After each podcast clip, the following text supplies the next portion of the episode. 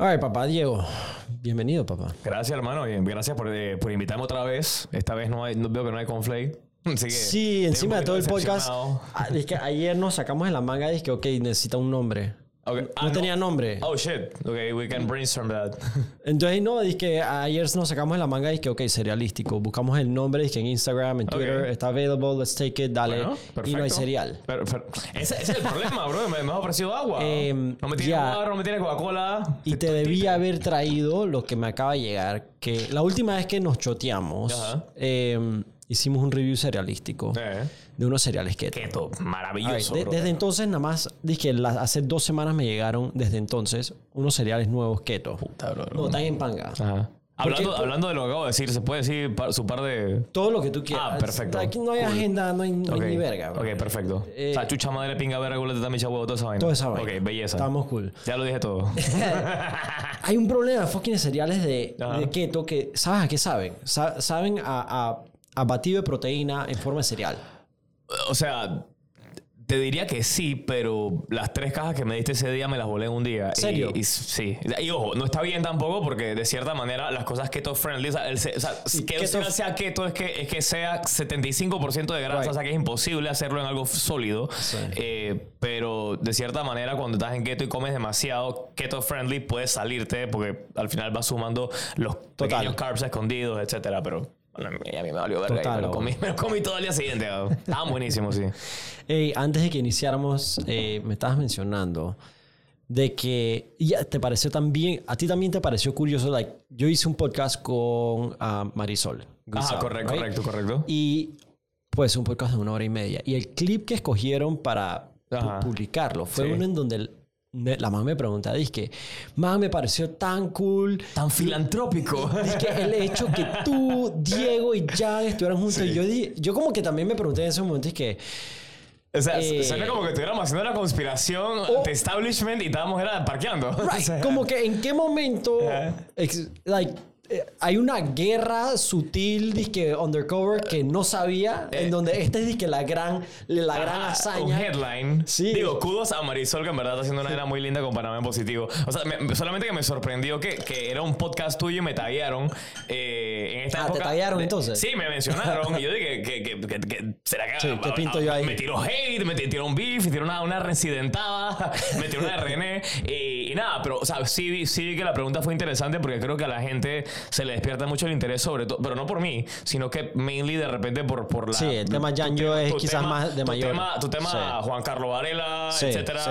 Pero, hey, man, o sea, creo que estamos en una generación un poquito más pensante que la anterior. y- Total, ah, bueno. y, y digo, de repente a mí la gente me relaciona mucho con Foco y yo sé que tú has tenido tu beef con ellos, entonces Total. de repente me ven por eso, pero, o sea, yo soy muy, mucho más independiente que eso, ¿me entiendes? y O sea, yo creo que eso es como que la manera, like, si hay una cosa que... La, la- la- única razón que me interesa hacer esto es precisamente como que para demostrar que las líneas no están trazadas. Claro, bro. no es blanco y negro y, y solo porque te...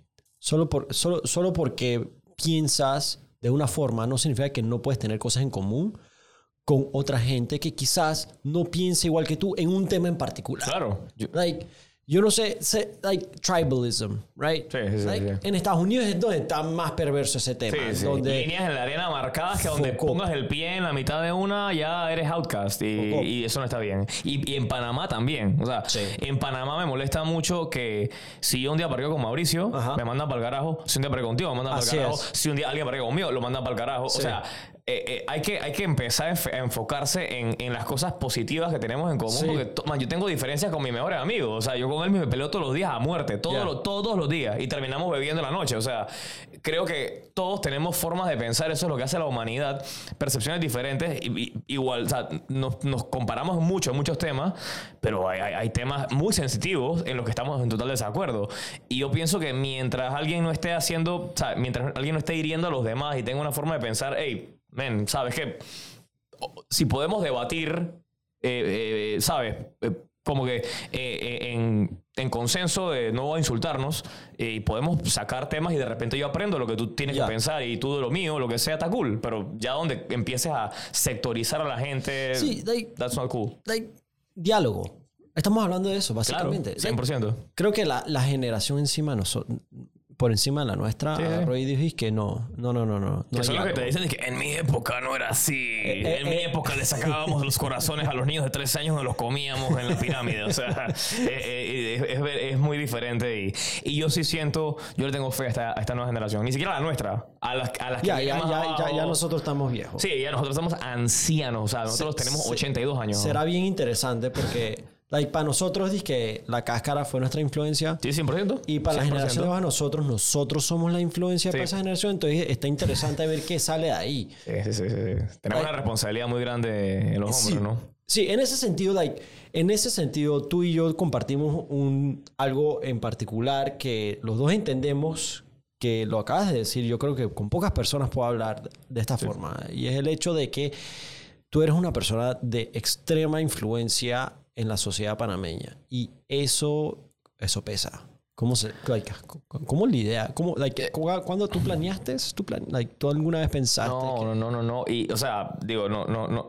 Sí sé que, sí sé que hay gente que me sigue, pero lo que pasa es que Panamá es un Panamá al final en comparación con otras ciudades que he estudiado y que he leído en mi faceta de, de historiador y de cierta manera me gusta mucho estudiar eh, la, sociología y cosas así, o sea, de, vainas mucho más demográficas. Panamá, Panamá en, en comparación a muchas cosas es un pueblo, entonces aquí ser influyente es como ser el popular de un pueblo, ¿sabes? O sea, en cada pueblo hay que un loco, un borracho, o sea, no sé, o sea, no, no sé en cuál categoría encajo yo, pero, pero ser influyente eh, al final es que haya una, una cantidad de gente mayor a dos personas que, que sabes que si tú dices algo lo hacen. Y hay algunos que lo hacen para llevar antorchas y trinchetas a- para matar a alguien y hay otros que lo usan para decir cómprate este, esta ropa y hay otros que lo hacen para decir hey gente eh, en las próximas elecciones viene un peligro inminente y tenemos Right. que estudiar mejor esta, esta vaina creo que esa es la mejor forma de usar la influencia pero, pero yo lo hago pensando en que una sola persona me escuche no que me escuchen o sea, la cantidad de seguidores que yo tengo en mis redes sociales para mí son, es un espejo, es humo. Para mí las personas que me siguen son, tú sabes, o sea, esas que te escriben constantemente, esas que te están diciendo que te, que te ven en la calle, exacto, con las que interactúas y que te ven en la calle y te dicen, hey, vi que el otro día estabas eh, enfermo, o vi que el otro día estabas triste, o vi que el otro día dijiste tal cosa y en verdad me impactó. Y, y no te sorprende cuando una persona totalmente desconocida simplemente agarra y te habla con tanta intimidad, con, con tanta cercanía como tú dices, wow. O sea, eso que yo hice, eh, esta persona lo vio. Es lo más lindo que te puede pasar. O sea, la mejor anécdota, y creo que la gente que me sigue debe estar aburrida de escucharlo, pero la mejor anécdota que a mí me ha pasado hasta ahora, eh, ni siquiera fue con lo de los musicales, que, que en verdad me ha llevado a, a- a, creo que, aportar un cambio bastante más positivo que lo que hago en Quien Te Ve y en mis redes y eso. Una vez estábamos en el 2014 en un, en un, un bar hopping por San Felipe, por Casco Viejo, y de la nada en una de estas casas que quedan en primera planta, Sí. eh, estaban viendo Quien Te Ve. Y, y nosotros pasamos por detrás y estaban de espalda a nosotros. Entonces yo, yo estaba con una amiga que también había salido del programa y de la nada nos, nos apoyamos en el sofá de que está bueno el programa. ¿ah? Y la gente como que, ¡eh! no, no, no". ¿Qué? Y nos quedamos metidos en este party, friend, pero en este party de que en una casa con seco, sin hielo, no sé, o sea, un, un party full pueblo que nos encantó. Right. Y, y la pasamos súper bien, los chistes estaban buenísimos, la música estaba brutal, o sea, como que nos quedamos pariciando duro eh, y de la nada eh, uno sale a fumar. Yo no fumaba en esa época. Mentira, sí, tengo que aceptarlo. Ta- Nos fuimos a, a- a fumar un cigarrillo en esa época, porque ahora yo ya me di cuenta de la estupidez que hice, tengo que dejarlo claro. Pero salimos, o sea, a, a un momento donde adentro había música y afuera había esta intimidad de la calle. Y, y el tipo me dice que, mira, Fren, yo no, yo no te voy a engañar, yo, yo no quiero que tú te llames engaño. Yo sé que tú y yo estamos en dos clases sociales muy diferentes y que, y que tú creciste, digo, yo no crecí en cuna de oro, yo crecí en clase media y, sabes, me fue yendo bien en la vida con trabajo. Pero él sí me dijo, yo sé que tú no has tenido las dificultades que yo tengo. Pero lo- la magia de lo que tú haces es que tú investigas lo que está pasando y todas las cosas que me hacen llorar de rabia en la semana, tú haces que yo me ría de ellas Sí. el sábado en la noche. Y por eso aquí en esta familia se ve quien te ve religiosamente los sábados a las 8. Publicidad gratis. Sí. Porque, Sí, porque puedo soy menos vulnerable a, la- a las mierdas que me pasan en la semana. Y yo dije, esa es la responsabilidad nuestra. Crear un cambio positivo, aunque sea chico, en las personas que, que nos siguen y, que, y que consumen nuestros productos. No solamente lucrar de los views o de, o de la monetización o lo que sea. eso es lo que te llena. Eso, es lo que a mí me llena, Eso es lo sinceramente. que te motiva a seguir. Dejar un y- cambio a positivo. crecer, sí. Sí. Yo creo que, es, eh, yo creo que esa, esa es la parte que... Like, like el dinero no... El dinero no, no puede comprar y, y es muy difícil transmitir. Sí, o sea, no quiero ser hipócrita. El dinero es, es- es bastante bueno. O sea, gan- monetizar de tu trabajo, o sea, monetizar Obvio. justamente de lo que tú haces es algo que realmente también te llena, pero... Es una sí- forma de validación sí, también. De que lo que estás haciendo lo haces bien. Claro, o sea. Tiene un valor. Sí, sí, sí. O sea, e- es una de las partes que, que- que crean que. Que, que hacen que tú, que tú digas, ok, esto está funcionando. Sí. Y es lo que yo siempre le digo a la gente. Yo no quiero ser hipócrita y decirle a la gente que solo vive del, del ideal, porque no estamos en un país No. para eso, estamos en un país capitalista, materialista.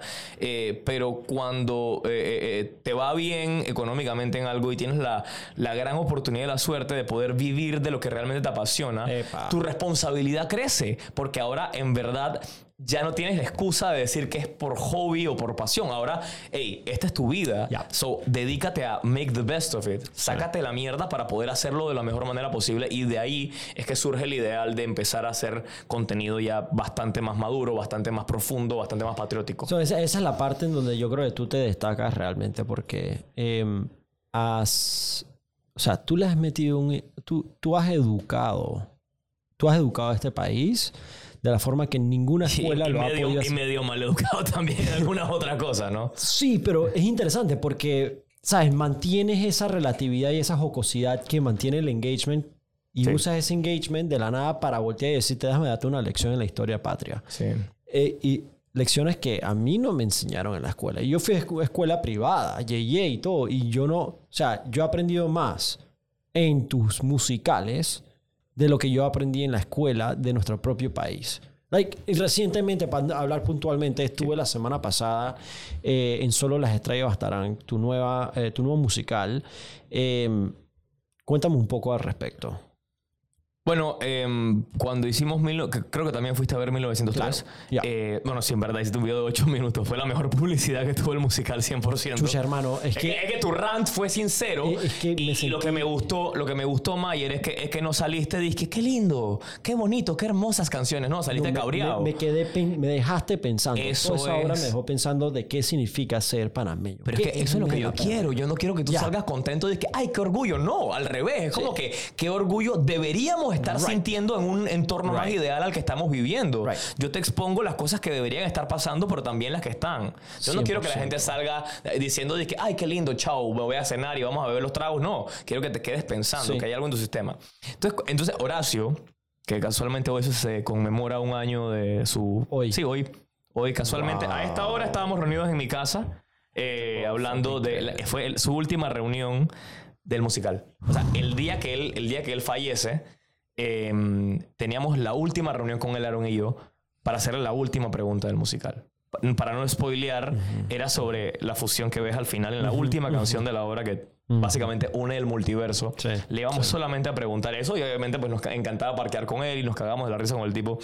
Em, le preguntamos eso, le dijimos podemos mezclar ambos multiversos, o sea, queremos que esto funcione en la misma línea temporal, tipo Marvel, de 1903 con esto. El tipo dijo, me encanta.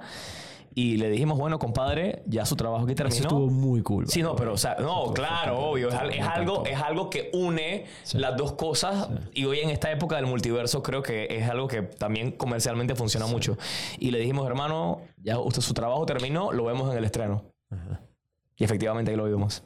Entonces, bueno, cuando Horacio llega, eh, empezando, este fue terminando el cuento, empezando el cuento, Horacio fue a ver 1903 y se reúne con nosotros en el 2019, nos invita a desayunar y nos dice, em, me encantó lo que vi, este, creo que ha sido la producción que a él más le gustó panameña y dijo, yo llevo cinco años intentando hacer un musical con mis canciones, con canciones legendarias con las que crecimos, brother, y que una y que varias Total. generaciones panameñas son que esto es son himnos Una nacionales. época de, like, te lleva a esa época de la vida. Tú escuchas el disco azul de Son Miserables y tú te tra- transportas a los early 2000s y, y- y, sabes, o sea, revives Panamá, ¿no? Sí. Y, y Horacio y Son Miserables fue mi gateway drug al patriotismo, incluso a Rubén Blades.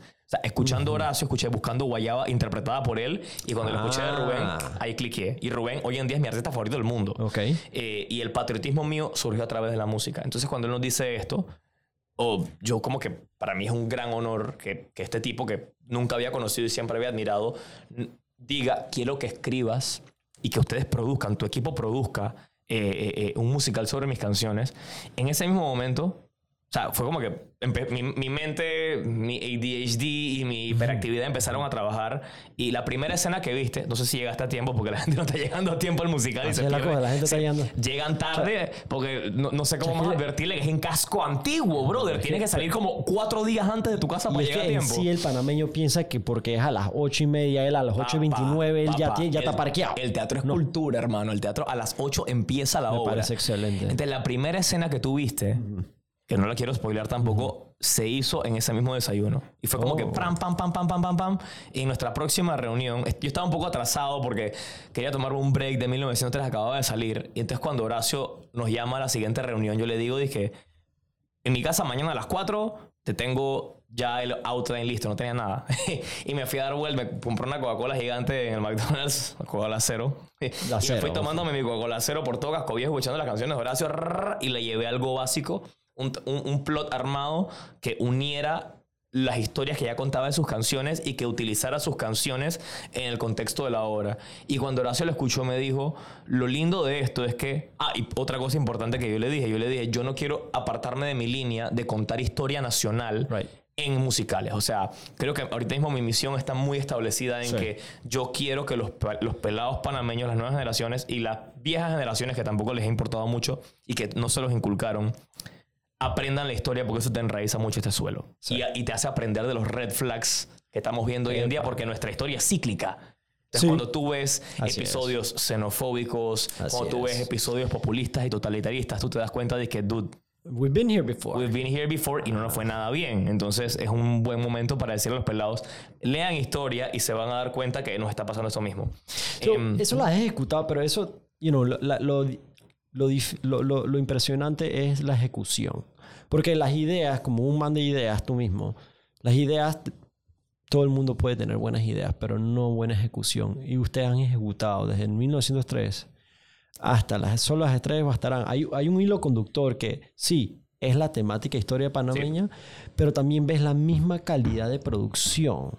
Eh, en eh. donde, o sea, cualquiera persona comienza a hablar y tú lo ves en las redes, la gente conversa abiertamente acerca de esa producción y no lo hacen para ninguna otra obra, la hacen es para esa en particular que producen. y, y a mí me gustaría mucho que pasara con todas las producciones panameñas. O sea, a mí me gustaría estar trabajando en un marco donde yo soy Marvel y otro es DC y otro es Lucasfilm. O sea, quisiera que todo el mundo, porque sé que en Panamá hay demasiadas buenas ideas. Entonces, yo sí siento que mi suerte ha sido tener un equipo increíble. Aaron Cebede como director es un genio, o sea, literalmente el tipo eh, ha podido aterrizar los sueños locos que yo he tenido a un contexto real, pero también comercial. Nicky de Roy ha conseguido que las cosas pasen, o sea, you know, money is necessary for this. ujú, para producir, Y claro que sí.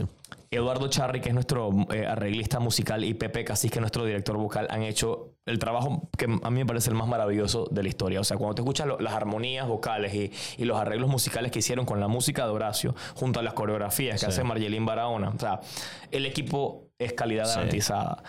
Eh, entonces, una buena idea con un buen equipo llega a buen puerto. El problema en Panamá está en que hay de repente muy buenas ideas y una mala ejecución o una muy mala idea con una muy buena ejecución y ambas soquean. Y entonces Sí. eso es lo que quiero que no pase.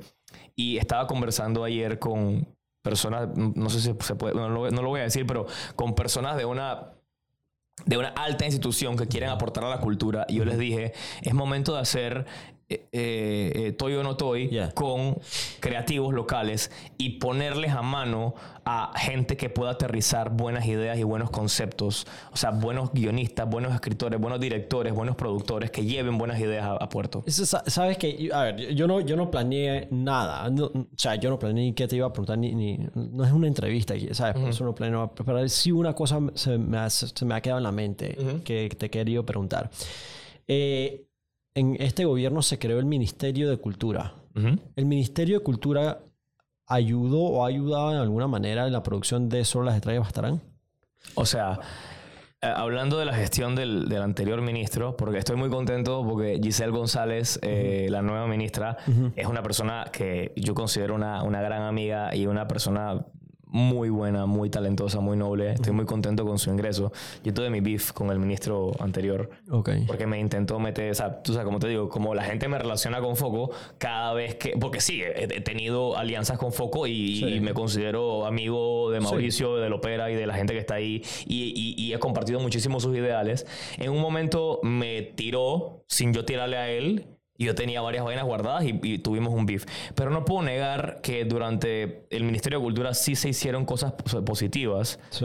pero también cosas extremadamente negativas. Y yo considero que cuando una persona está en un cargo público, en primer lugar no debe decir yo quiero ser tal cosa, sino yo estoy dispuesto a hacer tal cosa. Yo estoy dispuesto a sacrificar mi tiempo, a sacrificar mis ingresos, a, a dar Sí. todo por mi país. Y para ser el primer Ministerio de Cultura que por tanto tiempo habíamos pedido y abogado, no fue lo que Ahí, debió ahí- ser. ahí es donde está idea versus ejecución. Buena Sí. idea, Ministerio de Cultura. Sí. Mala ejecución, Exacto. la manera en que lo Y llevaron. Muchos escándalos, muchos temas que todavía están eh, eh, abiertos y que nunca se aclararon. Falta de transparencia. Y la cultura para mí es uno de los principales salvadores de este país. Yo fui, a mí me invitaron a la ceremonia de, de- de- de la inauguración de esta vaina, la firma de la cosa. Yo como que súper contento ese día y Right. cantaron el himno nacional. Y yo como que, güey, muy bien. Y de la nada al mes empezaron las, cagadas y... ¿Qué es, la, pues, ¿Qué es la cultura panameña? Like, eh, creo, creo, que la, creo que la cultura ahorita mismo, afortunadamente, no está únicamente institucionalizada en algo. Creo que la cultura es una cosa que, que- que se lleva muy, muy adentro. Em, para muchos panameños la cultura es ir a los partidos del, del- en el Rommel y cantar el himno nacional cuando se ponen la camiseta. Para otros es escuchar Rubén Blades o Señor Lupo, lo que sea. Para otros es el folclore. Pero creo que nosotros todavía en Panamá estamos en esta constante búsqueda de esta identidad. Y este puede ser un debate muy, muy largo, pero nosotros siempre hemos sido un melting pot. eh, un crisol de, de- de razas y muchas cosas que vienen aportando. Incluso la nueva ola de venezolanos y colombianos que llegan a Panamá están aportando a, a- Claro a- que a sí. en algún momento vayamos continuando forjando nuestra identidad. Pero ahorita mismo em, nuestra cultura no está latente eh, de, la man- de la manera en la que debería en los corazones y los cerebros de los panameños. Y, y sí te digo que trabajando con personas para quienes la cultura sí es importante y sí es, y sí es vital, tú te das cuenta cómo eso cambia al ser humano en general, cómo lo hace más emprendedor, cómo lo hace más patriota, cómo lo hace más empático. O sea, la cultura es algo, y no quiero sonar cheesy, pero, pero de verdad que es algo que enriquece el alma. Y aquí en esta sociedad en la que estamos tan preocupados por cosas muy tangibles como el dinero o, o- o, sabes, o tener buena salud o buena educación, la cultura queda relegada a la música que escuchamos o a, a- a los bailes que nos gusta ejecutar en TikTok. Pero, pero sí siento que hace falta un debate mucho más amplio, mucho más grande que puede durar horas sobre dónde está parada la cultura panameña. Ya, y, yo creo que eso se conecta un poco mucho a, esa, a ese vacío que yo sentí cuando salí del, del 1905 el musical. 1903, disculpa, el En musical. 1905 estábamos arreglando calles y acueductos que Colombia nos dejó jodidos. Ya, yo me sentí, yo sentí ese vacío de que, ¿qué significa ser panameño? Sí, Right? sí. Like, like, ¿qué, qué, cuál es la identidad de panameño? Eh, si bien es cierto, Panamá es made in the USA. O sea, eh, en, en algunos puntos sí, en algunos puntos made by the By USA. the USA. Sí, sí, en algunos puntos sí, así es. eh, nosotros como identidad, en el rumbo en que vamos, parece que estamos en piloto automático, pero sin rumbo. Total. Right, como que no hay Es mucha... como un Tesla en, en- en- en un maizal. O sea, Exacto, exacto. Estás yendo Exacto. yendo, pero no, no para dónde estás yendo. Exacto. Sí. Pero en ese sentido, y para regresar de vuelta a, em, a- a Solo las Estrellas Bastarán, Sí. Lo que ustedes han hecho a nivel de cultura con sus producciones, a, mi criterio, es de mayor impacto que lo que un ministerio con N, exponencialmente mayor cantidad de, budget, de dinero a su disposición, ha hecho. ¿En qué manera ellos eh, se les han acercado recientemente para, eh, no sé, colaborar? Se Te voy a decir algo frenteado que creo que nunca he dicho públicamente y a mí sí me, no me, me puede valer más verga. Este, eh, nosotros, a nosotros, yo, yo tengo un tema muy, muy, muy grave con el tema de, de colaborar con el gobierno. Y yo estoy dispuesto a pactar cuando el resultado final sea que podamos llegar a donde de repente no hemos podido ahorita mismo con nuestros recursos actuales. Por ejemplo, llegar a comunidades o traer a personas de comunidades alejadas o de escasos recursos a ver producciones que están siendo consumidas por gente pudiente, porque la verdad es que nuestro público es gente pudiente. Sí. Incluso las personas que vemos en galería todavía son personas que son pudientes, que pagan un boleto de 15 o 10 o 15 dólares en vez de pagar 5 por ir a ver a fucking Robert Downey Jr. y Chris Evans en Avengers. Total. O sea, están tomando Sí, una elección de, de- de cultura. Em, y a nosotros se nos acercó, a lo mejor me van a regañar por esto, pero ya me vale verga. Eh, se nos acercó eh, el MISI para, para. O sea, y esto que te estoy diciendo puede ser bullshit al final. Se nos acercó el MISI para decirnos que querían hacer eh, funciones de 1903 para escuelas de escasos recursos. Y a mí me encantó la idea. Y, y me acuerdo perfecto que la reunión fue en presidencia, que me molestó un poco, sobre todo porque. Yo soy antipartidista, ni panameñismo, ni CD, ni RM, ni per- mucho menos PRD. Sí. Eh, pero fui porque estaba interesado en ver qué había causado en ellos que esta obra pase. Y cuando nos ofrecieron esto, me pareció como que digno de pactar. Y fue como que queremos llevar la obra y hacerla en el Teatro Nayansi. No sé si... eh, Yo no firmé nada, así que no importa que me demanden. Em, seis funciones para dos mil niños. Yo dije, ¿sabes una cosa? Esto me parece una propuesta que mientras haya transparencia y que, y que, y que, sea, que todo el mundo sepa que no va a haber sobrecostos ni nada de eso, ok, es ejecutable. Em, ese fue el approach y me pareció bonito, me pareció, me, me pareció bueno. Eh, sí les dejé claro que yo soy una persona que yo estoy totalmente en contra del establishment y, y tengo un programa que critica semanalmente y unas redes que critican diariamente al gobierno y les dije que no iba a parar de hacer eso. Sí, y me dijeron, tranquilo, no te preocupes. Y yo dije ustedes sí saben que estas obras son en contra de ustedes, ¿verdad? O sea, ustedes sí saben que esta obra que ustedes quieren, o sea, solamente quiero dejarlo claro. Porque no quiero que pase la mitad de la, de la vaina y digan "Di que no se cancela porque nos Por acabamos de dar contenido no nos- cuenta, nos acabamos de dar cuenta que la obra que vimos no, o sea, mis, mis obras son diciendo, gente, salgan de esta vaina, salgan de esta vaina. Em, y efectivamente, eh, eh, durante la protesta en la que estuve de calle 50, Ya. me llamaron y me dijeron, disque, bueno, no me llamaron, pero Por me estar en la mandaron a protesta. decir que ya no iba el tema del MISI porque el señor que escribió la obra protestó en contra del gobierno actual. Me dejo claro, me llamaron para decirme que alguien había dicho que era y efectivamente nunca Y más, no pasó, y y nunca más apareció la, la propuesta de la vaina. Viendo la pandemia, viendo la protesta y se cayó el tema. A mí me pasó algo similar. ¿Sí? Ya, so, ¿te recuerdas que cuando estábamos, eh, no sé, como julio 2020, pandemia, estamos todos encerrados? Para mí desde marzo 2020 hasta todavía. Todo es lo mismo. la misma fecha, pero era- era- ubicarme. estábamos todos Estamos encerrados. reciente, estamos reciente empezando. ajá. Exacto. Ok. Estábamos pensando todavía que esto iba a durar seis semanas. Así es, Right. así es. Tres. So, eh, estamos encerrados, presidencia me chotea, me dice que me quieren re- se quieren reunir conmigo. Eh, y yo voy. um, y me recuerdo una anécdota eh, muy interesante de esa vez que parqueo el carro. Mi carro es un poco sutil. Ajá, ajá, ajá. Entonces cuando yo me bajo del carro, viene un policía de la de esos de guardia de la presidencia. Ah, dice, dice el man, es que hace un año tú no hubieras estado aquí. Estaba hablando de, obviamente. Obviamente, obviamente. claro, en tu etapa con tu amigo. Ajá. En fin, ey, los manes querían armar un plan de tecnología, de reactivación económica Ok. basada en tecnología. Ok.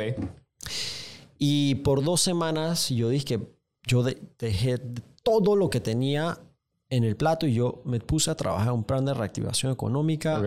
Yo, I called in some chips, some favors y todo para gente que se comprometiera a hacer un fondo de inversión y todo, no sé qué. Ok.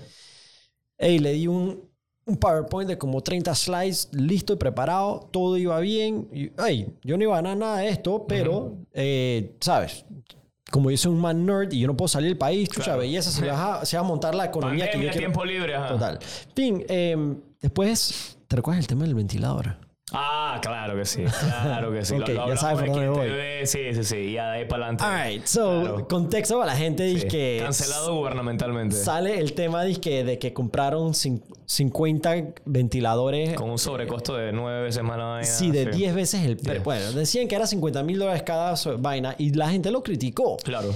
Y entonces dije, el ministro de presidencia sale diciendo si alguien puede encontrar este mismo... Lo compramos, pues. En este tiempo vaina. nosotros se lo pagamos. Ey, hermano, yo en ese instante yo voy a... Celular. Broki, yo voy a eBay.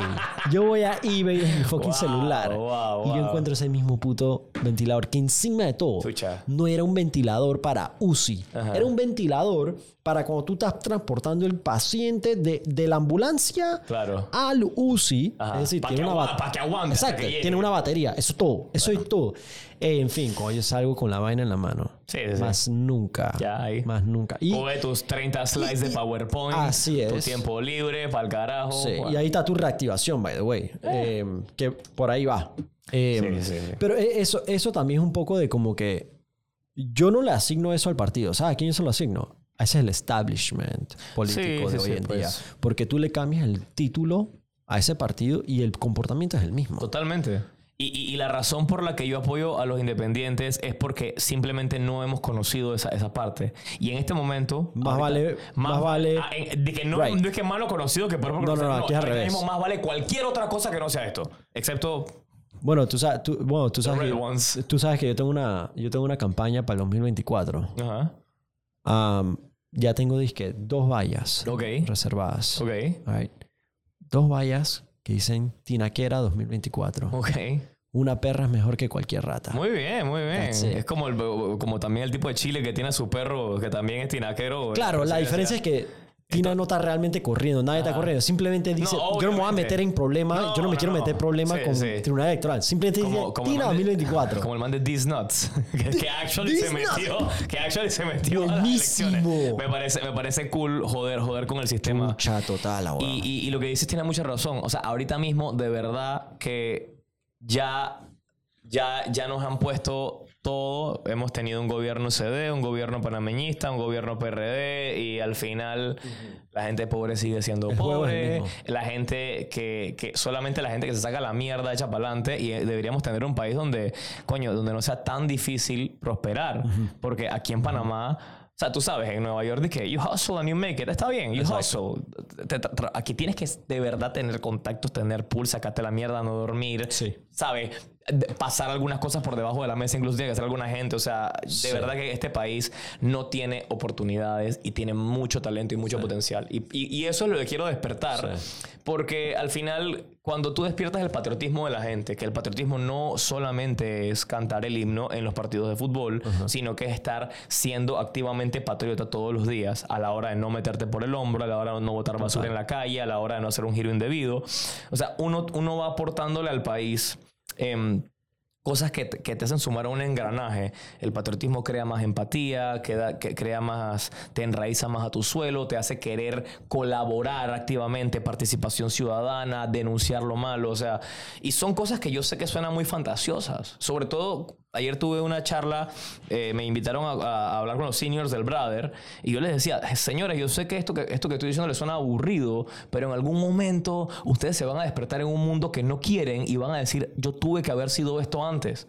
Y yo de repente, yo me di cuenta muy tarde. Me, yo, yo, mi, mi patriotismo efervescente empezó eh, casi que a los 25 años, que me entiendes, que empecé a hacer el musical y toda la onda. ¿Qué edad tienes ahora? 30, y- 30 y- voy para 32 ahorita mismo. Oh, sí. Pero como no usé el año anterior, 31 Sí, sí, todavía. exacto. Este, entonces, entonces sí, yo sí siento que hay muchos pelados nuevos que, que no...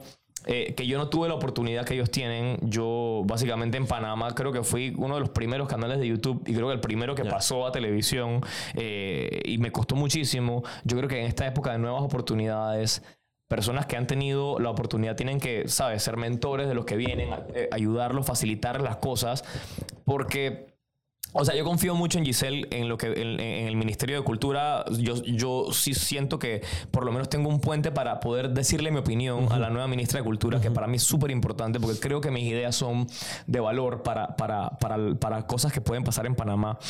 Pero no podemos los panameños no podemos sentarnos a esperar tampoco que, que las cosas cambien porque sí. Sí, ahora, el, o sea, el panameño también es- es- es- se ha puesto en un comfort zone eh, patriarcal en donde eh, eh, si el gobierno no me lo da, entonces yo me conformo con lo que no tengo y la, porque la culpa es de ellos. Sí, eh, eso sociológicamente va, va, va, muy para atrás y lo voy a decir lo más rápido posible, sabes que ponme 30 segundos para decirlo, pero al Panamá, bueno, de verdad voy a tratar de hacerlo en 30 segundos. Panamá siempre ha sido una ruta de paso, entonces en Panamá obviamente vino primero, primero el paso de los indígenas que pasaban con todas las mercancías de un lugar a otro, luego llegaron los españoles, luego que pasó el camino de cruces eh, y luego vino el ferrocarril y luego vino el canal. Panamá siempre, la gente se ha podido sentar y siempre ha habido trabajo. Correcto. Pero entonces, ya, ya terminé. Eso era. no sé si se entendió. 13 segundos. No sé si se entendió, pero Panamá siempre ha sido una ruta de paso que en vez de crear a panameños más hospitalarios, donde haya mejor atención al cliente, donde haya más ganas de buscar la oportunidad, lo que creó esto de ser una ruta de paso y puente del mundo y hub de las Américas ha hecho que muchos se sienten a esperar que algo les caiga porque nos pertenece. O sea, estamos acostumbrados a tener cosas por las que no tenemos que pelear. Y es verdad, por Panamá pasó el oro, por Panamá pasaron las mercancías, pasaron las cosas de valor. Y sí, algo se quedó acá. Y obviamente hemos tenido más suerte que Nicaragua, que pudo haber sido el Panamá si si no fuera por Bruno Varila. Entonces, eso lo saben por 1903. El mismo canal. El, canal hubiera estado en Nicaragua si no hubiera sido por Filipe Bruno Varila. O sea, que venga a pelearme lo que quien sea, porque así, así es. así y, es. Y a ver, nosotros no pagamos ese canal. O sea, pagamos en sangre. Eh, sí. Eh, pagamos en eh, sangre. sí, sí, sí. Pero definitivamente el canal de Panamá, y este es un tema bastante polémico, pero el, canal de Panamá lo construyeron los gringos, la zona del canal la construyeron los gringos, pero lo hicieron en un entorno que la forma invalidaba totalmente su inversión. Estabas utilizando una tierra soberana, estás reclamando su soberanía a través de un tratado que tú sabías cuando firmaste que era totalmente leonino y está cool, legalmente es verdad. Bono Varila tenía una autorización por los políticos de aquella época para ser el ministro plenipotenciario y negociar el tratado. El tipo los acorraló y no había ninguna otra forma de... O sea, si, si no firmaban, si no, si no ratificaban el, tratado Hey Bruno Varila, el canal se iba para Nicaragua frenteado por un decreto eh, en Estados Unidos que se llamaba la ley Spooner, que decía, si hay otro problema con Panamá como hubo con el Herrán Hey, Nicaragua es la opción. Nicaragua estaban de que vengan, no te cobramos nada, no te cobramos alquiler, haz lo que te dé la gana, agarra el país entero si quieres. Entonces, obviamente, nosotros, por situaciones de, fortuitas, eh, tuvimos aquí un ferrocarril. Bueno, no, no, fortuitas específicamente porque nuestra posición geográfica es riquísima. Pero hacer el canal por Nicaragua hubiera sido más barato. Hubiese sido más barato. Nicaragua tiene dos lagos enormes que son el Cocibolca, que le llaman el Mar Dulce, porque no se ah. puede ver de un lado a otro de lo enorme que es, y el lago Solotlán. Qué interesante. Eh, y además que estaba el río de San, está el río San Juan, por el que Cornelius Vanderbilt, uno de los grandes exploradores de esa época, atravesó del Atlántico al Pacífico, no sé si al revés, pero llegó en barco, obviamente sacándose la mierda, pero llegó en barco. Sorry por mi curita, que me corté foco. Ya me lo voy a quitar, que están guindando por ahí. Eh, y cruzó de un lado a otro. O sea, en Nicaragua era más factible. ¿Qué hace Bueno Varila?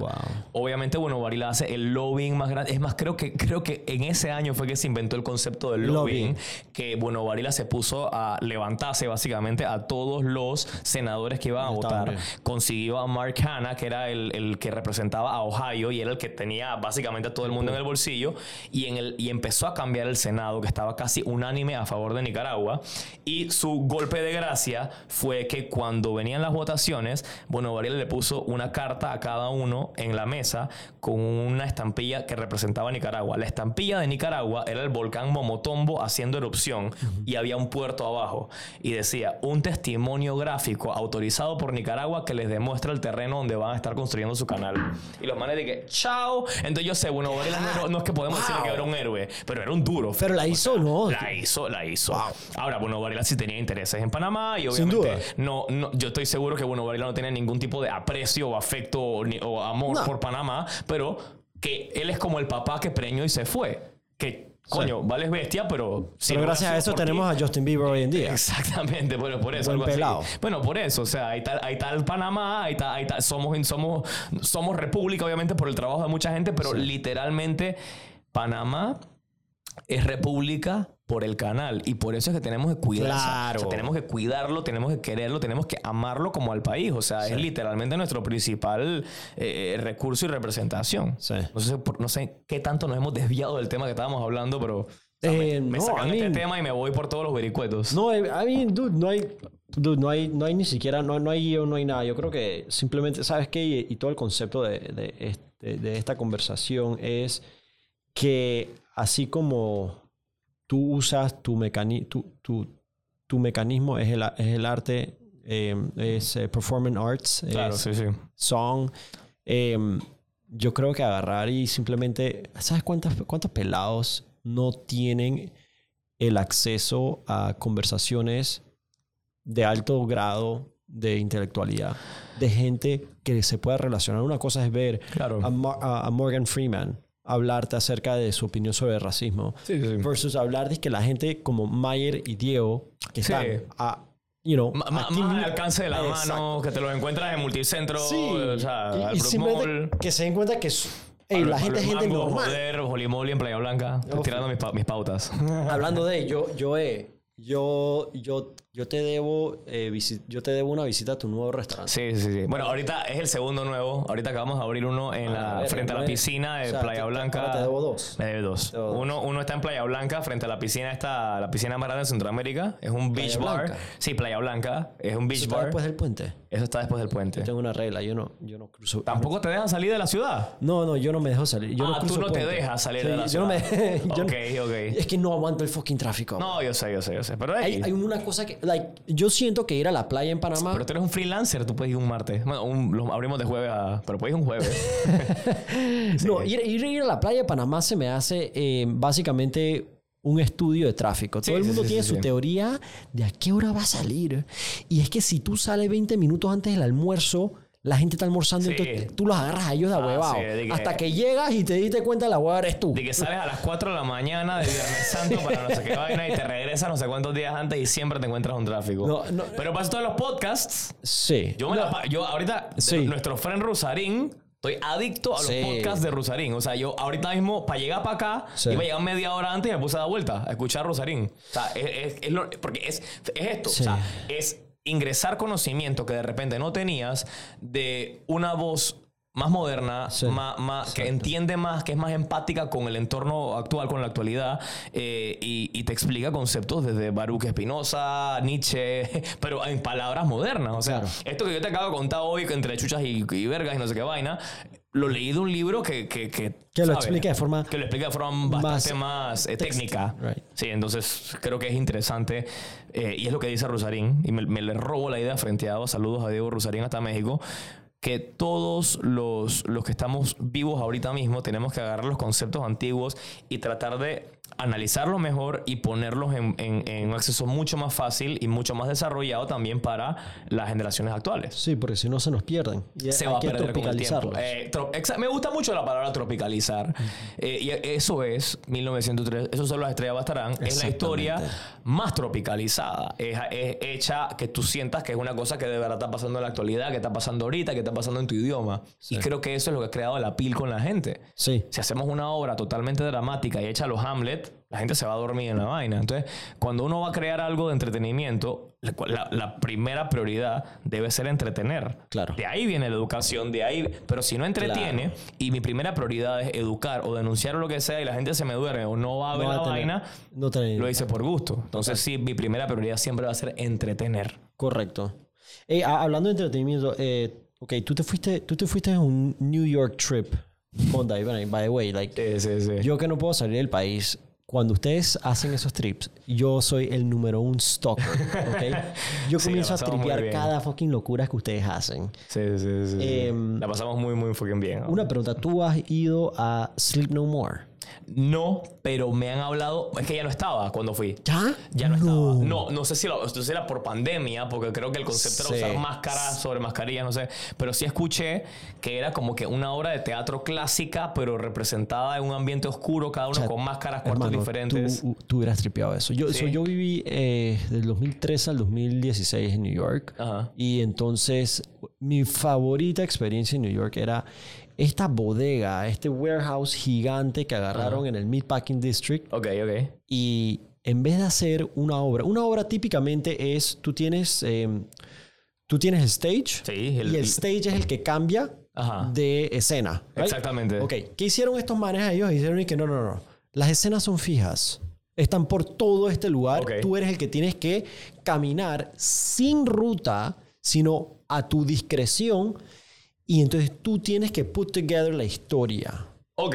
Es muy Y interesante. en cada cuarto había una escena nueva repitiéndose. Eh, sí, exacto. Pero, pero yo, no, no, oye, son cuatro pisos, Chucha. cinco o cuatro pisos. O sea, larguísimo, era grande, era, brother, esta vaina era huge. En una de esas, me acuerdo es que hasta, había hasta culiadera, hermano. ¿De verdad? Sí, o sea, el nivel de devotion, censoring, ajá. el, el nivel de devotion era, era, em, quiero decir que era Hamlet. Sí, creo que era algo shakespeariano. C- No sé si era Hamlet específicamente. Am, pero ya. Quisiera eh, sonar lo suficientemente culto para recordar si en Hamlet había culiadera, pero no. ahora, te voy a dar una anécdota de, de una vez que yo fui, la última vez que fui. Ajá. La hora no cambiaba, siempre era la misma hora fija. Es la misma obra Ah, fija. ok, pero ajá. es un trip porque es como si fuera la casa embrujada. Claro. Hay un feeling de eso. Todo es Da, bien da miedito, te, te intimida. Manda culillo, huevón. Eso es el arte, papá. Crear sentimientos. Exactamente. Crear reacciones. Eh, bueno, yo de muy brillante, yo decido salir con esta pelada que era Manso Catch. Ajá. Y como primer date, yo le invito, vamos, vamos, vamos a Sleep No More. Ok. Ahora, Sleep No More es una experiencia totalmente muda. ¿Ok? Tú no puedes hablar. Hablas, te sacan. Ah, wow, ok. Encima ok. de todo, todo el mundo tiene máscaras puestas. Sí, eso, eso había escuchado. ¿Ok? La misma máscara parece como si todos fueran, eh, ¿cómo se llama esa película? Eh, V for Vendetta. Ajá, ok, claro. Anonymous. Ah, sí, exacto. Ajá. Entonces, eh, bueno, hermano, ellos te meten en este elevador, se mete un grupo de gente. ¿Sabes? Yo estoy al lado de la pelada, los dos estamos con la máscara puesta. Y entonces eh, el elevador para, el segundo piso, él dice que salgan y yo comienzo a salir y por no ser caballeroso yo termino saliendo primero. Y entonces el tipo que dentro del elevador él agarra y De aquí para atrás. para y dice, ustedes se quedan.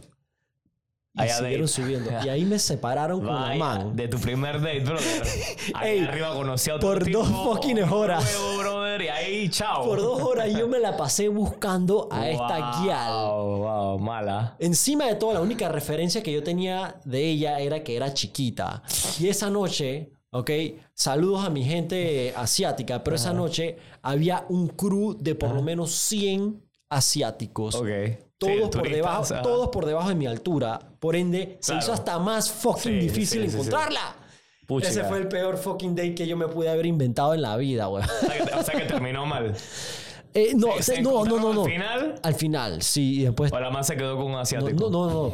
Nos encontramos al final. Resulta que ella se cabrió a buscarme. Entonces ella estuvo como por una hora esperándome en un bar que el bar es una fucking chuchonada. O Sí, sea, había escuchado es que era un- el restaurante y toda vaina del hotel. Es, es toda una vibra, es toda una vibra como con el Roaring Twenties, Ok, sure. Great Gatsby. Great Gatsby kind of Ajá, thing. sí. Y lo único que sirven es absinthe. Chuchón. Oh, shit. Es chuchón.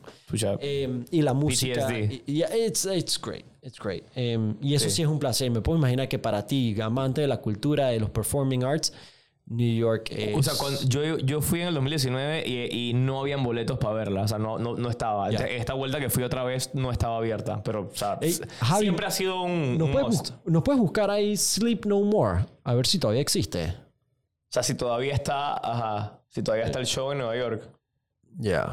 Pare- pareciera que sí. Sí, McKittrick Hotel. Ajá. Yo todavía recibo emails de estos manes. Ay, carísima la vaina. ¿eh? ¿Cuánto Ah, costaba? bien fucking caro. Encima de todo. Si O hubiera sea, que. y es fucking caro para que te separen Para, del para entonces, es, es peor que el Chucha. cine. Es como ir del primer cine al date. No, no no, conoces pues. nada de la man. Sí, sí, no, no. O No, no, no- te dejas hablar tampoco. ¿Qué cuesta esa? 330. 300. No, pero va a ser con champaña. El- Ah. el- pero igual, 140. Ok, 140 es lo que te gusta en una obra de Broadway, igual. 140 palos, ah, wow. Espérate, que, de que Sleep No More and Post Show Dinner Reservation. Vete o sea, la verga, 340 paña. Sleep No More, si quieres champaña, 340 palos. Sí, pero- Ya, ya te puedes imaginar lo que vale el trago. Sí, no, no, bar, no, uf. entonces. no, digo, es que en, en Nueva, en Nueva York, Fucking hermano, New uno tiene que ir a quemar Chucha, lo que tiene, o sea, sí, no. O sea, Nueva York es lo máximo, Sí. es mi segunda ciudad favorita después de Panamá, pero definitivamente que es un lugar, o sea, lo, lo, lo único bueno de que Panamá sea tan caro es cuando vas a Nueva York, tú dices que todo está carito, y cuando ves a una persona que viene de cualquier otro lugar del mundo, es de que, hermano, Esto es como comer sí. chocolates del minibar de un hotel, o sea, es Sí. que esto me va a dejar en la bancarrota. Sí. O sea, Panamá es caro. Y, y hay veces que me iba a un muy buen restaurante y era un 20-30% más que Panamá. Pero en Panamá estamos así también. Pero, pero yo siempre he pensado que al revés, en New York yo comía más barato. Digo, depende. Panamá Viví- sí hay- Vivías en Nueva York, seguramente ibas a comer No, de pero- a Halal Guys y No, así. pero al- no, no, para nada. Al revés. O sea, tú vas a un restaurante. Es que a la hora de la hora no hay mejor ejemplo para demostrar lo caro que es, por ejemplo, los restaurantes en Panamá que irte a New York Claro. y comer un restaurante normal, ¿ok? En. Houston, allá, te cuesta, hey, no estás muy diferente que acá. Claro, claro. Panamá no es barato. Panamá es cero, pero cero barato. sea- cero barato. Lo que sí te digo es que ya, ya cuando empiezas a ver que en el mundo estas vainas de, de high cuisine están trendy, o sea, por ejemplo, hablemos del A2C. El A2C La para mí, el, la tos. La tos. para mí el A2C es Una locura. la experiencia gastronómica que no, no es que más vale la pena en Panamá. Yo, yo, y- yo he viajado, Fren, yo he tenido oportunidades de, de conocer y, y- y afortuna- afortunadamente he ido con gente bien invitona y he podido conocer cosas increíbles y he probado restaurantes Michelin y toda la vaina, pero a mí el A2C es lo que es. Sí. Y vale cada centavo. Sí. Pero hay cosas en Panamá que es como que... O sea, por ejemplo, eh, el otro día fui a Bruto, Ajá, maravilloso ajá. No es barato, pero maravilloso. Pero también hay otros restaurantes, y no quiero joder porque sé que venimos de una pandemia y toda la vaina, pero hay restaurantes que es como que, Fren, si vas a cobrar 35 palos por un plato, it better be worth Claro. 35 fucking bucks. Entonces, sí, hay, que, hay, hay que hay que entender que, que no estamos para eso. Déjame acomodarme el cabello que estoy chuchado. Ey, este. eh, Ariel, Ariel Ceveda ha hecho una locura con A to Z. Fucking yo cada vez que tengo invitados vinieron, viniendo de afuera, yo el levante es allá. Yo los llevo es para allá. Totalmente, totalmente. Y es que, es que es, ese es Ariel haciendo su versión de Diego Valdía. All right? Ah, that's Como art, sí. entertainer. claro, 100%. Es una experiencia de entretenimiento que entra por la boca. Es que exacto, o sea, no, no, no es una. O sea, ojo, sí, sales llenísimo y sales enfueguísimo cuando pides Sí. el variedad. Yo sé que tú no bebes mucho, pero yo que sí soy he- heavy drinker, ese man consigue que yo salga gateando de ahí y llenísimo, Fren. O sea, de ahí tú no te puedes ir a un party, te vas a vomitar encima. No, sí. Pero el tipo, o sea, lo que me encanta de eso es que es como un ride de Disney, friend. O sea, Sí. y tiene sus, sus momentos, sus stages. Tiene, creo que son como ocho platos que el man te Sí. da, el cuento de cada plato. O sea, e- es una cosa que realmente vale la pena. Sí. Y es una de esas cosas que yo sí le digo a la gente, pucha, no importa tu income. Si tú, si tú puedes ahorrar esta cantidad, que es lo mismo que te cuesta al final irte a, tú sabes, a, a un hotel de playa o Sí. a lo que sea, vale demasiado la pena Sí. eh, eh, darte una de esas experiencias. Eso vale, o sea, y son cosas que yo, yo no debería decir esto porque siempre lo he pensado, nunca se lo he dicho a Ariel, pero cuando vas, it's actually really fucking cheap comparado a lo que realmente la experiencia Sí. es. Sí. Yo siento que, te- que, que me están regalando esa vaina. Tú Sí. te vas a cualquier otro restaurante en Panamá, hasta uno que no sea tan caro, y con la cantidad de cosas que él te da, plus el Correcto. maridaje, habrías pagado muchísimo más Sí. que eso, Fren. Y me ha pasado en otros restaurantes. Sí, so, so, tú sabes qué es lo Calidad, curioso que, que Ariel empezó. Eso, esta, esta cosa de A to Z es, es un chef's table, es un restaurante escondido en Casco Viejo. Sí. Nadie lo Sí, conoce. creo que, creo que teníamos que haber empezado des- describiendo Ya, que el es. contexto de A to Z es que un restaurante que está escondido detrás de un. No digas, un no digas, no lo digas, no lo digas. De una vaina. es un- hay una puerta secreta. O sea, Una tú puerta entras y secreta. no sabes qué hay. Es un lugar que, que le has pasado por el frente y no Sí. te das cuenta. Entonces, cuando entras en este restaurante oculto con Right. piedras de calicanto súper bien, súper bien decorado y te atiende el propio chef. Y en verdad Correcto. tienes que, la mayoría de las veces tienes que reservarlo con un grupo de Sí. ocho para arriba de amigos, ¿no? Sí, bueno, no, no es, y en ese sentido no es tanto un restaurante, porque es literalmente solo la mesa del chef. Así es. e imagínate una U y alrededor de esa U tienes puestos, eh, 12 puestos. Lo creo que hemos es subido máximo. bastante en nuestros stories, así que probablemente si nos siguen deben haberlo visto en algún momento. Y Mira, lo deben haber visto regresando bastante allá. a mí me- Tengo uno el sábado, estoy demasiado contento. Va- ¿Vas el sábado? Es una de las razones que me mantienen vivo, Fren. O Ey, sea, ese sofá que él tiene ahí, ah, ah. Va, ya para dizque el round 6. Sí, ya de- yo estoy acostado en ese fucking ahí, sofá. Weón. No, que yo, yo, yo hago ayuno como de 72 horas antes de ir para allá, papá. Sí. Para allá a matar, Fren. Sí, a eh. comerme la comida que deja la gente. Sí. A- hablando de, ¿sabes sabes qué es algo que hago? Eh, aquí es donde se me sale el judío. Eh, Tú has ido a Texas, Brasil. Sí, sí, sí, sí. sí. Ok, so, Me encanta. concepto de eso desde que yo estaba en la universidad em, era que, bueno, cuesta tanto que cuando voy, yo voy a ir a sacarle la chucha al restaurante. Papi. 100%. Ok, bueno. 100%. All right, estos rodicios, ellos, ellos, ellos tienen su estrategia. Ellos no quieren que tú comas carne. Porque eso es lo que más les cuesta. Entonces ellos te comienzan a dar el pancito Claro, caliente. Exactamente. Y por eso la carne a veces la demoran. Ah, no, no, no, no, no. Y te lo torean. Se lo torean. Mira por ti y no se regresas a la cocina. Y te traen la piña después. Exacto. Un huevo.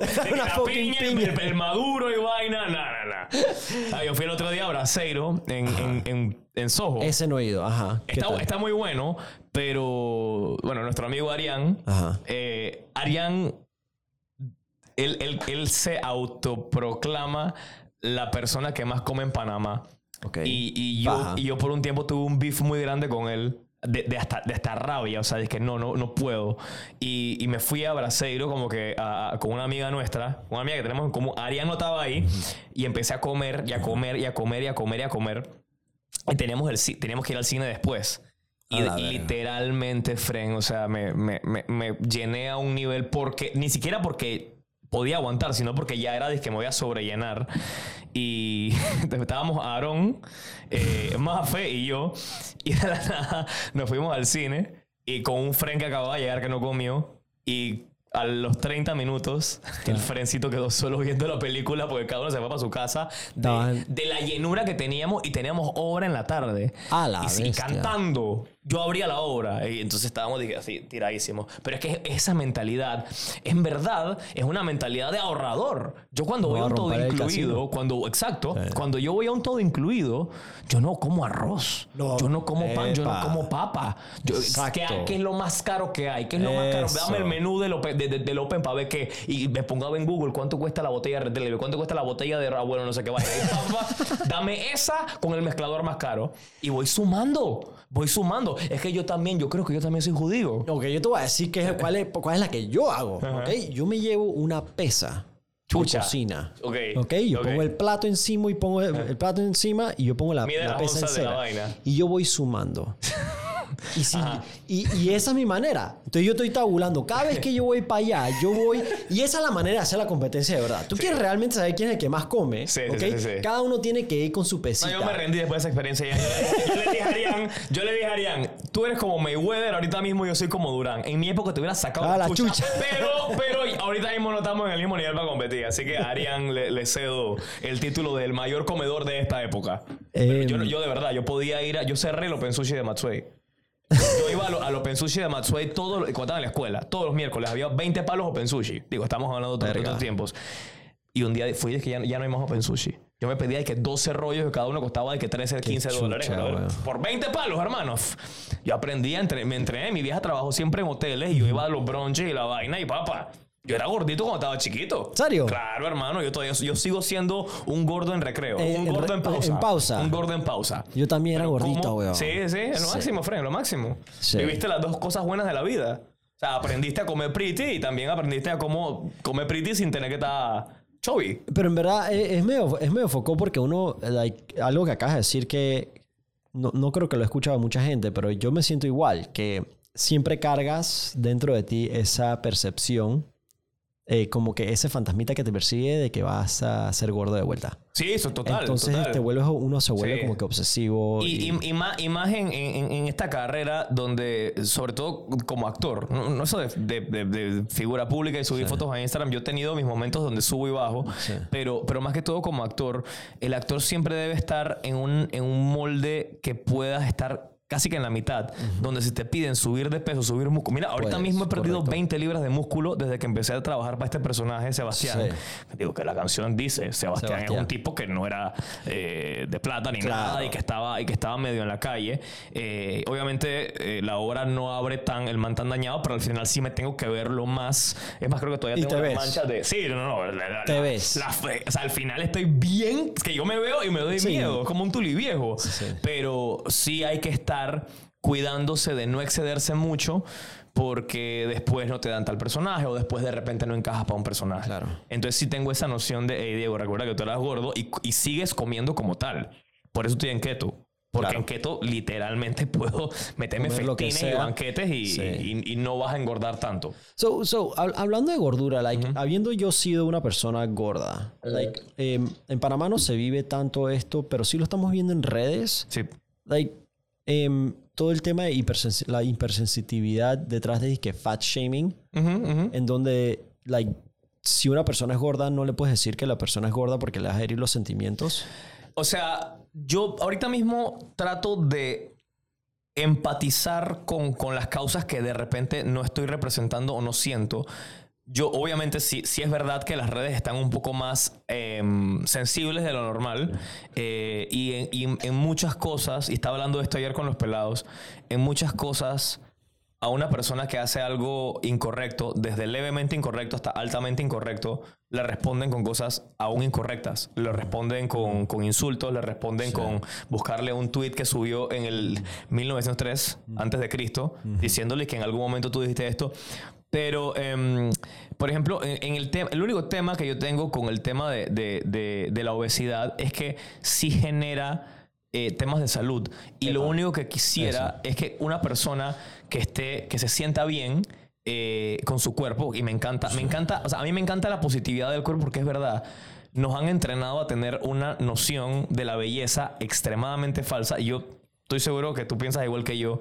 Yo prefiero a una mujer que tenga tú, su- su- tú sabes, que no esté en esa posición de Victoria's Secret Angel, sino, o sea, Sí, eso es no, una cosa no que estoy. tú la ves y tú dices como que, oye, qué guapa, qué muy guapa, qué cosa que nunca he visto, pero lo que nos, lo que Eso es como un Ferrari, hermano. Eso no, se ve bonito, pero eso no está para manejarlo todos los días. entonces lo que a los hombres realmente nos gusta, pues, pues bueno, no, no a todos, porque no puedo, no puedo decirlo como a todos, pero a, a las personas que yo conozco es algo más real, es algo más normal, es algo, Right. no, esos cuerpos que no requieren tanto sufrimiento y tanta disciplina. Sí, Em, y lo acuerdo. único que, y, y so- solo, solo para cerrar este tema, porque sé que es un tema muy sensible, es que lo único que le pediría a una persona que esté en un, en un momento de, de- de buena positividad con su cuerpo es simplemente que trate de, de no alejarse de la salud, que es algo que yo no debería estar predicando mucho porque yo mismo también no estoy haciendo las cosas más saludables para mi cuerpo. O sea, yo tengo negocios de nightlife y salgo mucho a rumbear y, y como keto, que todavía no es una dieta que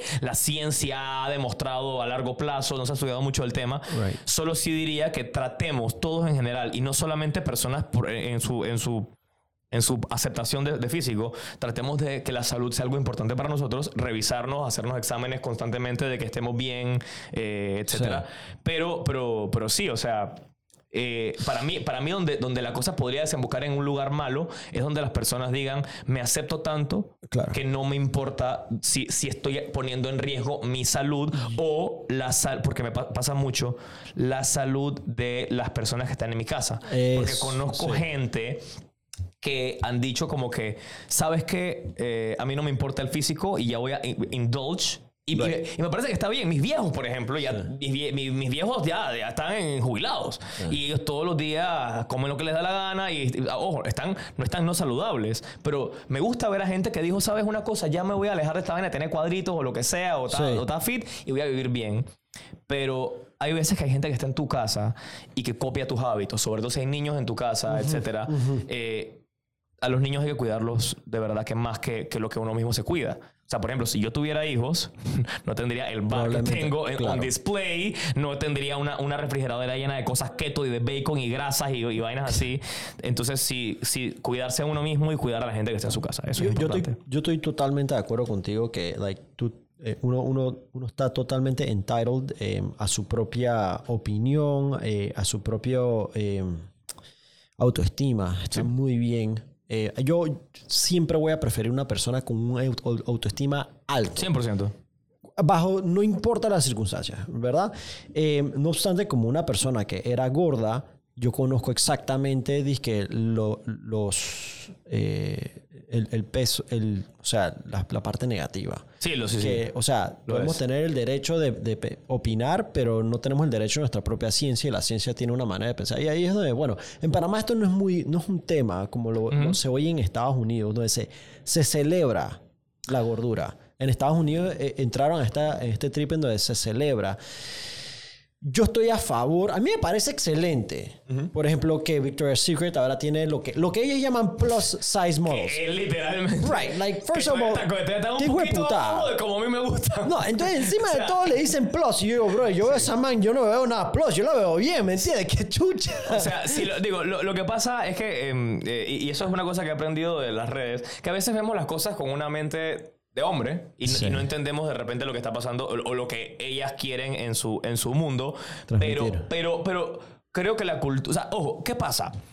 Todas las culturas y las contraculturas tienen sus excesos. Y eso hay que entenderlo. O sea, eh, el movimiento feminista, que ha creado cambios increíblemente positivos, tiene sus excesos. Y el, y el movimiento patriarcal, que no es que ha creado nada muy positivo, tiene en su mayor parte excesos. O sea, Claro que sí. cada, cada uno tiene extremos que, que- que no es que hay que cortar, hay que educar para que de repente no, no sean... Para que sea un eh, balance. Sí, y para que no sean dañinos para los movimientos, porque yo sí, eh, y ojo, yo soy una persona que, que como figura pública y como persona que tiene un programa, he emitido muchas opiniones en estos años y he emitido algunas que, con las que hoy no estoy de acuerdo.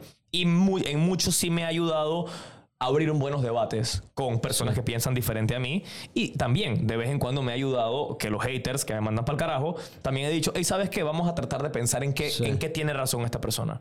Vamos, no vamos a, a ponernos bravos por la forma, vamos, vamos a buscar Sí. el fondo del mensaje. Y sí, te puedo decir que sí me he deconstruido a, a un nivel, pero también mantengo firmes algunos puntos. Y, Yeah. y- y no podemos estar tampoco aplaudiendo absolutamente todo lo que hace una- un, un extremo porque estemos de, de acuerdo con, con su, con su ideal máximo. Right. Hay personas que están apoyando cosas muy positivas que lo están haciendo de muy mala manera. Y sí, es verdad que la Revolución Francesa tuvo la guillotina y que la toma de la Bastilla fue violenta, whatever. Pero sí podemos evitar caer en... Man, yo, yo, yo apoyo, ahorita mismo estoy en un momento- La pandemia a mí me transformó en una persona muy pacífica. Yo antes era de buscar beef en Twitter donde sea. Y yo era de esos que te sacaban el tweet de hace 10 años. Dije, "Ja, ja, ja", y me iba a dormir a la- eh, en esa noche como si fuera un héroe. Ajá. Y hoy cancelé a una persona. Right. Insulté y le saqué un tweet viejo. Soy un héroe. Y me iba a dormir con una satisfacción de mi cerebro reptil, no del cerebro pensante.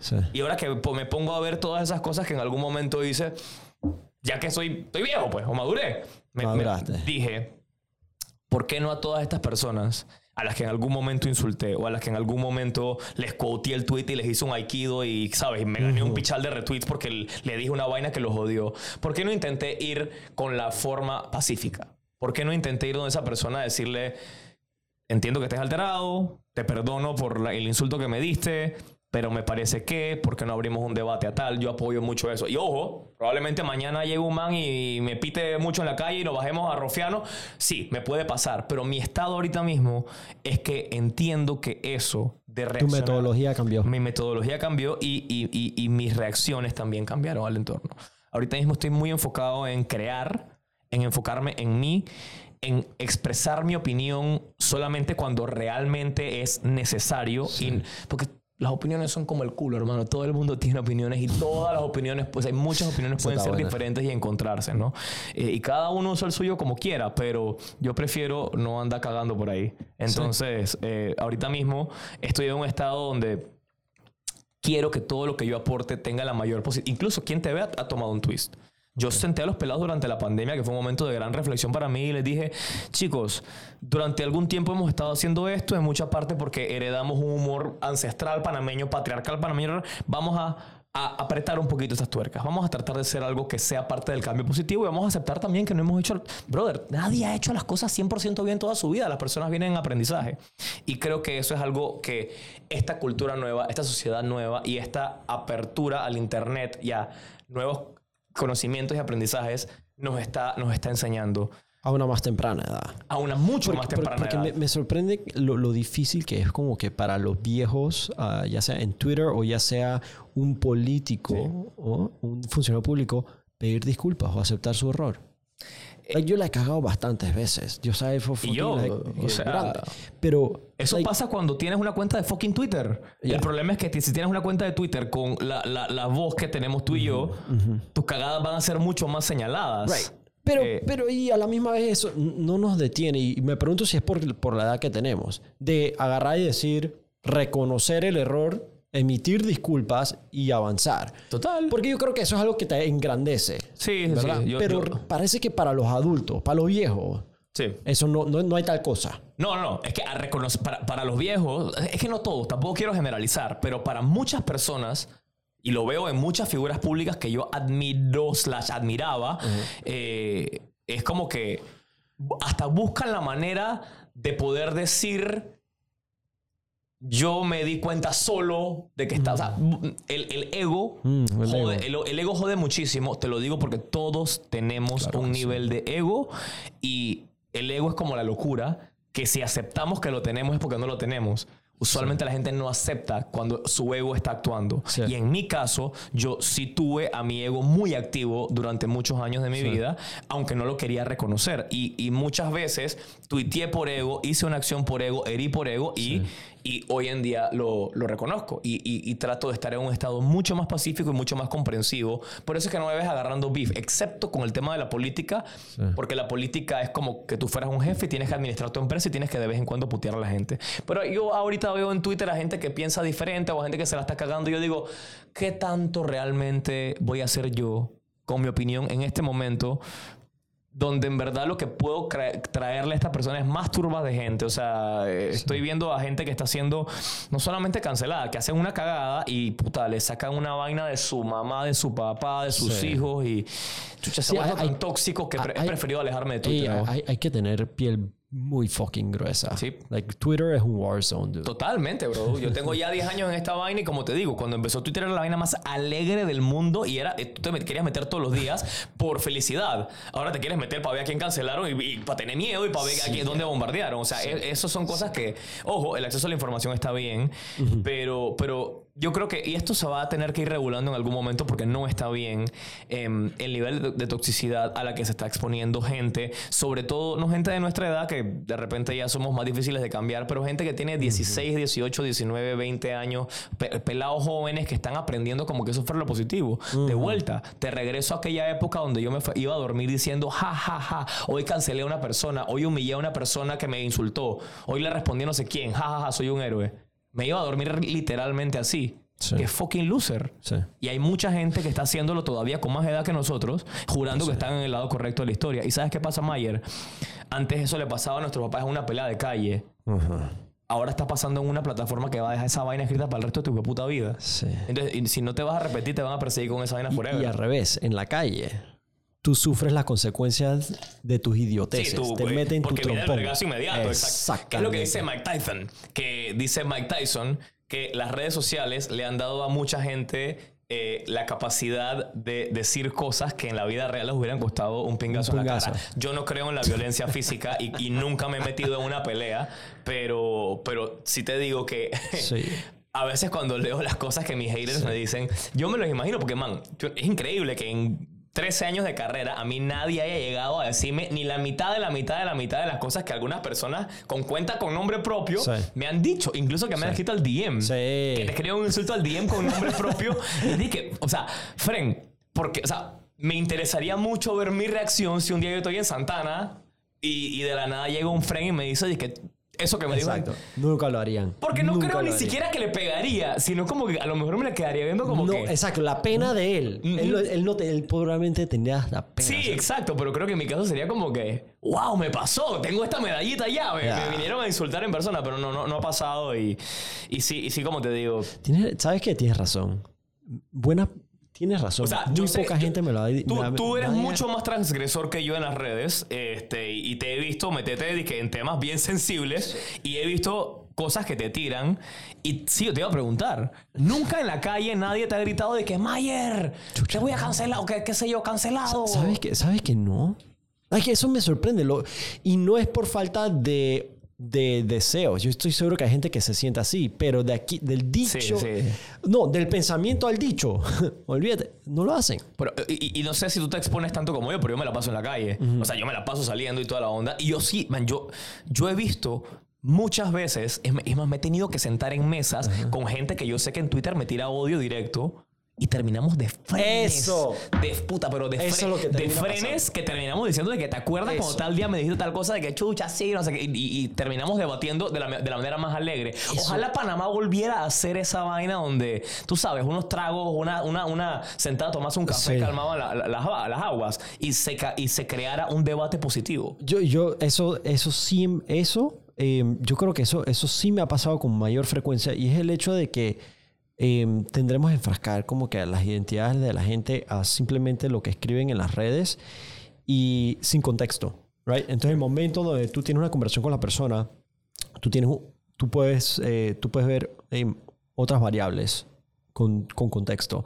Sí. Tú puedes ver eh, empatía, eh, inteligencia Claro. emocional, eh, tú puedes ver tolerancia, tú puedes ver tantas cosas nada más escuchando a una persona hablar. Son 140 cara- bueno, 280 caracteres peleando contra 280 caracteres, Fren. O sea, Foco. mira a cuánto hemos reducido nuestra Sí. capacidad de debate. Los stories viven 15 segundos, ya en 15 segundos y en 15 Tú segundos... no te- sabes que, que para la época de los debates presidenciales de, de Lincoln, Ajá. Se le daba como que una hora a cada uno. Hora. Una hora, o sea, la, gente iba dije, con cacahuates, dije, con, con, con su refresco, de que a ver, a ver el, el espectáculo. Y les daban a cada uno una hora, la- al siguiente le daban una hora para ripostar, al siguiente una hora y así. Ese era la- el tiempo que tenías para poder argumentar y debatir sin interrupciones. Entonces, hoy en día nuestros debates son un tweet contra un tweet y el es. tweet te define en general y... Sí. Y cuando, y cuando, cuando la, de verdad que la causa no aguanta más, siempre había la vieja confiable de corregir la ortografía y la gramática. Ah, total, Sí. total. El que no te corrige la Sí, idea, te corrige la gramática. Entonces, entonces sí siento que estamos, estamos ahorita mismo en un mundo que debería ser reevaluado y que nuestro propio pensamiento crítico e inconsciente colectivo nos haga preguntarnos, ¿estamos haciendo algo ahorita mismo que nos esté dando una falsa expectativa de heroísmo, Sí. de ser positivos, de estar aportando? Y ojo, quizás yo estoy equivocado porque si aprendí algo, uno no se va a dar cuenta que está equivocado en el momento inmediato, sobre todo cuando lo, lo piensa ligeramente. A lo mejor yo estoy equivocado, pero yo creo que todos de verdad merecemos sentarnos un momento a reflexionar y darnos cuenta de estas cosas que estoy haciendo todos los días en redes sociales, estas cosas que estoy subiendo todos los días en redes sociales, no me van a causar un arrepentimiento en el futuro que puedo haber evitado. No es que el arrepentimiento te va a matar, no es que haberlo hecho te va a matar, pero sí jode. Sí jode no haber pensado dos veces o tres veces antes de haber tirado un tuit específico. Sí, y es que lo que, lo que a mí me preocupa es toda una generación que ha crecido eh, eh, depen- dependiendo de la validación externa y lo que sea por el like. Sí. Lo que sea Sí, sí, sí. Y, y- y- y- y- y no, y no te puedo mentir, Mayer. En algún momento yo caí en esa vuelta. O sea, en Claro algún sí. momento todo el mundo dijo, coño, man, le, me fue, le bien este post. Y, creo que hay que admitirlo porque yo creo que de aquí a 10 años vamos a estar todos en clínicas de adicción a los celulares. Es absurdo como nuestra validación, que antes, ¿sabes? Antes Quiero por- ver cuál es mi screen time. ¿De qué? ¿De qué? Mi Ah, obviamente, viendo Instagram y las recibes. Yo, Sí. ni, yo ni veo eso porque me preocupo. Pero ni siquiera te lo digo por la cantidad de tiempo que pasas en el celular, Mayer. Te lo digo porque la validación que te da algo tan, tan ficticio como los likes y los followers Sí. en las redes sociales. Y, y, y sí, yo tengo mi, mi- mi- mi buena cantidad que he conseguido con los años, pero cuando ves a la gente que te habla en la calle y, y te das cuenta como lo, como lo que te conté de, de este, de este señor en San Felipe, de la familia en San Felipe, de los pelados que ayer se acercaron a hablarme después de la charla en el Brother y me dijeron, "Mm, por esta vaina decidí yo hacer una obra, o por ejemplo, eh, me lo dice bastante, me lo dice muy a menudo una persona a quien admiro muchísimo y creo que va a ser presidente de Panamá, Joel Batista de Ayudinga. El tipo me dijo, cuando yo vi quién te ve, que tenía dos seguidores, yo vi quién te ve en ese momento y me inspiré a crear contenido de lo que yo quería expresar en mis redes con humor, etcétera, etcétera. Eso es lo que realmente importa de esto. Estoy de acuerdo. El- los followers son simplemente una herramienta de a cuántas personas le podemos llegar, pero eh, creo que la fama y el dinero deben ser una consecuencia de hacer lo que queremos hacer y no nuestra meta, porque las personas que he visto empezar esta carrera no es que no lo consiguen, pero terminan siendo, Vacío. como dice René, los artistas de mentira, ¿no? La Sí. gente falsa. Lo, lo irónico es que eh, típicamente no es hasta que llegas que te das cuenta que no es lo que llena. Right? Es, es fuck up. Eh, eh, ¿Sabes que hay, hay veces que yo me pregunto, por ejemplo, dije, ¿por qué hay gente que es millonaria y que entra millonaria al gobierno y luego sale más millonaria porque robó? Uno, uno dice que, pero ya tienes plata, ¿para qué quieres más? Sí, exacto. A mí también me pasó. Cuando llegué a 100 mil followers, yo dije que cuando llegue a 100 mil followers ya me dejo de preocupar. Y después llega a 100, que cuando llegue a Ya veo lo que 105, cuando llegue a 110. A mí me pasó. Esto es una enfermedad, Fren. Esto es una adicción que todos tenemos. Ya. Ahorita mismo, literalmente, estoy muy tranquilo con lo que tengo en redes sociales y estoy subiendo cosas literalmente cuando me gustan, pero porque tengo otros trabajos y ya no dependo tanto de eso, estoy muy ocupado. Me gustaría subir más contenido porque me gusta compartir con la gente, pero ya no estoy basándome en cuánto crezco, en etcétera, etcétera, etcétera. Me, cool. me baso simplemente en que las cosas sean funcionales eh, y El en- crecimiento viene como resultado de que funcione. Viene como, viene como resultado de que estás haciendo las cosas bien. Exacto. Y si paras de crecer de repente es porque como yo te tomaste un año sabático de tus redes Totalmente. sociales. Y para la pinga, bro. Ey, total, tu totalmente. vida sigue. Y, y yo creo que mis mejores éxitos han sido entre más alejado he estado de las redes sociales. Ajá. Que me ayudan a vender los musicales, ojo, no pienses que no. Claro. Me ayudan a, a comunicarlo sí. y toda la onda. Pero el engagement que yo tengo en carnavales o cuando pasó la vaina de Rusia no es lo mismo que tengo durante la temporada teatral. Claro. Pero ¿cuándo estoy más feliz? Ahorita. Epa, epa, epa. Esa es una That's buena consideración. Hey, Diego, on that note, eh, tú y yo tenemos un compromiso que tenemos que ir ahorita. Chucha, sí. ¿Qué hora es? Tenemos. Tres y media. Sí, tres y media. Tenemos que tomarnos un Alka-Seltzer Extreme para vaciar el estómago. Tenemos un buen, un buen almuerzo a las 4 de la tarde. Sí, ya bueno. Hey, Diego, eh, gracias. Hermano, por Gracias favor. por compartir. En, en verdad, verdad que me da gusto que este, simplemente el- creo que esto, esto es una conversación. quita los micrófonos, quita las cámaras y todavía hubiera Sí, fluido de la misma no, forma. totalmente. Y yo creo que eso es lo que me Sí, sí, gusta sí. de ti, de que cuando uno habla contigo, eh, yo no sé si es porque eres buen fucking actor, ¿ok? El actuar, actuar es un trabajo que yo no ando ejecutando pero, por ahí, hermano. pero se siente orgánico. Es como que te digas que Mayer desarrolla un app aquí al frente mío. O sea, eso no lo vas a hacer todo el tiempo. Eh, hermano, te felicito por solo las estrellas bastarán. Gracias, hermano, de verdad. eh, eh, yo no sabía de qué se trataba la obra antes de que, hasta que llegué. Ok. Y te voy a ser honesto, eh, es la mejor lección, que es la mejor forma de aprender para mí que yo he encontrado en mi propio país. Es una manera de hacer un servicio público. Eh, y encima de todo, y, y espero que sea hasta rentable. Puta, hey, les deseo lo mejor. man. Gracias, Son hermano. unos cracks, De todos verdad. ustedes, el equipo entero. El elenco y la producción son unos cracks y no paren, man, porque en este país se están sumando, pap. Eh, la, sumando. ver- la verdad es que sí, la verdad es que ha sido, ha sido, ha sido, ha funcionado. A la gente le está gustando, la gente está yendo, la gente está apoyando y se está creando industria. Y, por, y mientras yo respire, esto seguirá. ¿Hasta cuándo eh, va a estar la obra? Bueno, hasta el 27, no sé cuándo va a salir esto, hasta el 27 de marzo por ahora, pero lo más 27 probable es que, es que la, la extendamos un poquito más porque... Otra. no, extend- no otra. extenderla. Nosotros Eso. tenemos ya el teatro reservado hasta cierta fecha. Sí. Lo teníamos ahí medio reservado y, y a- al elenco ya comprometido hasta esa fecha y a, y a la orquesta. Sí. Pero no sabíamos si íbamos a llegar, pero ahorita sí creo que vamos a completar la temporada. Ojalá. Así que, es que está- estamos, estamos siendo sold bueno. out every night, así que... Bueno, hermano, eh, se, no- se merecen eso y más, ¿viste? Y, guys, si no han ido a ver eh, Solo las estrellas bastarán, tomen, tomen mi palabra, yo fui a verla y qué espectáculo de obra. eh, es divertida y encima de todo es súper enriquecedora para la cultura panameña y la historia patria. Diego Valdía, mi hermano, un gustazo, paps. Gracias, papá. Ahí estamos a la orden siempre.